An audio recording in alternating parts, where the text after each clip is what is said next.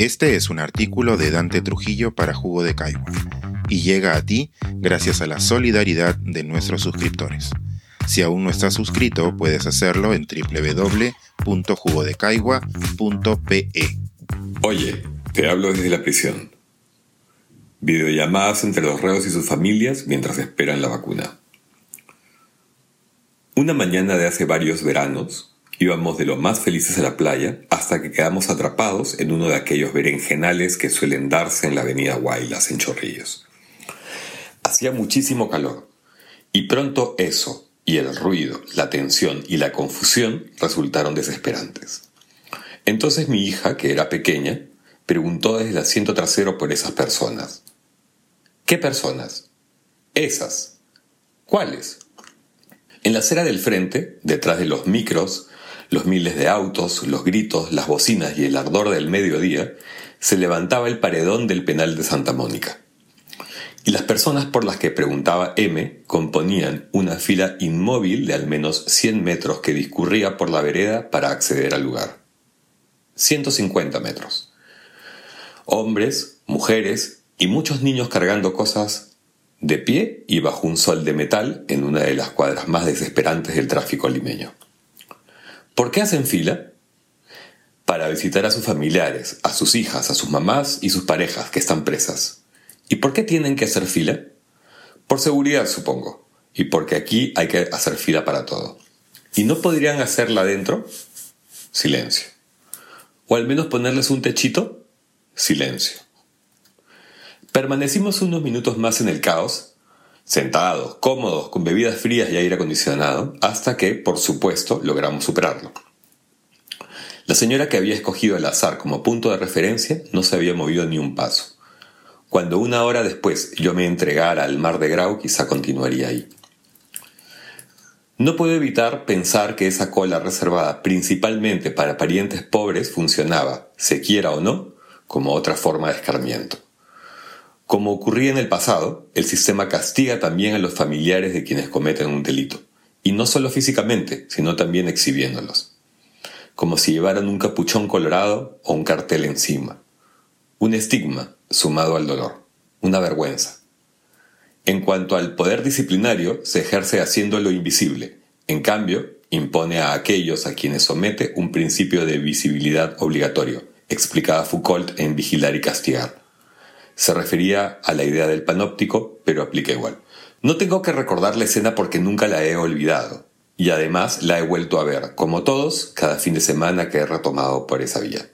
Pero he pensado en el asunto cuando me enteré hace poco de que, solo en la primera ola de la pandemia, murieron 446 internos y 46 trabajadores penitenciarios, y que el índice de contagios alcanzó el 54% de la población recluida. Por eso, desde que Susana Silva Hassenbank asumió la jefatura del INPE hace un año, se prohibieron las visitas de allegados a las 69 cárceles del país. La medida funcionó. Al 12 de abril pasado, en plena segunda ola, solo se reportaron 12 presos y 12 empleados muertos. No he podido hallar datos más recientes. De alguna manera todo lo que sucede en los penales peruanos resulta brumoso desde el exterior. Pero sí sé que para paliar el aislamiento las autoridades montaron un sistema de videollamadas monitoreadas. Como diría mi amigo Íñigo, menos hace una piedra. Y los pocos reportes públicos dan cuenta de escenas profundamente conmovedoras. El doctor José Luis Pérez Guadalupe, ex jefe del INPE, me explicó que, siendo lo más sagrado para los internos la paila y la familia, ellos mismos, organizados, pidieron implementar la medida.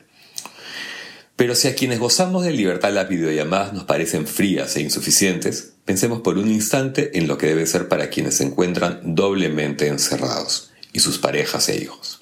Sé de un señor que ha sido recluido en el penal de Huancayo hace unos meses y que al pesar propio del encierro se le ha sumado el del miedo al contagio, la soledad y la casi completa desvinculación de sus seres queridos. Él no logra acceder a ese derecho a comunicarse con su familia, y cuando lo hace es para pedir que le envíen dinero para sobrevivir a las presiones y los chantajes que se dan al interior. Lurigancho es una de las cárceles más violentas de Latinoamérica y de lejos la más hacinada. Con una capacidad para 2.500, alberga en sus 24 pabellones unos 9.300 reclusos. Aquí no hay normas de aforo ni distancia social imaginable. El problema se extiende a nivel nacional.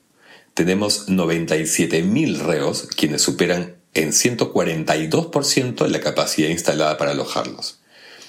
Mientras la vacunación no llegue a todos ellos, tendrá que mantenerse este aislamiento extremo. Hace poco más de un mes se comenzó a inocular recién, lentamente, a los mayores de 38 años.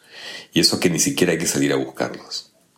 La pregunta sería, ¿por qué los presos peruanos y los empleados de las cárceles, dadas las condiciones en las que viven, no reciben las dosis necesarias para preservar su salud? Y la respuesta es simple, y la sabemos todos, porque la situación penal en el Perú es una infamia porque los presos, desde que son recluidos, salvo excepciones, pierden su ciudadanía y su dignidad. Porque real e históricamente a las autoridades no les importa su recuperación personal y social. De alguna manera, porque creemos que se lo merecen. La cárcel opera como un inmenso mecanismo de venganza. Y no solo nos vengamos de quienes han delinquido o están encerrados a la espera de un proceso. De paso, aumentamos dolor y desesperanza entre sus familias. Nunca lo pensé, pero una fila de 100 o 150 metros en pleno sol y a la vista de todos buscando un mínimo contacto con las personas que se ama puede ser preferible a la distancia que media tras una pantalla. Este es un artículo de Dante Trujillo para Jugo de Caigua y llega a ti gracias a la solidaridad de nuestros suscriptores. Si aún no estás suscrito, puedes hacerlo en www.jugodecaigua.pe.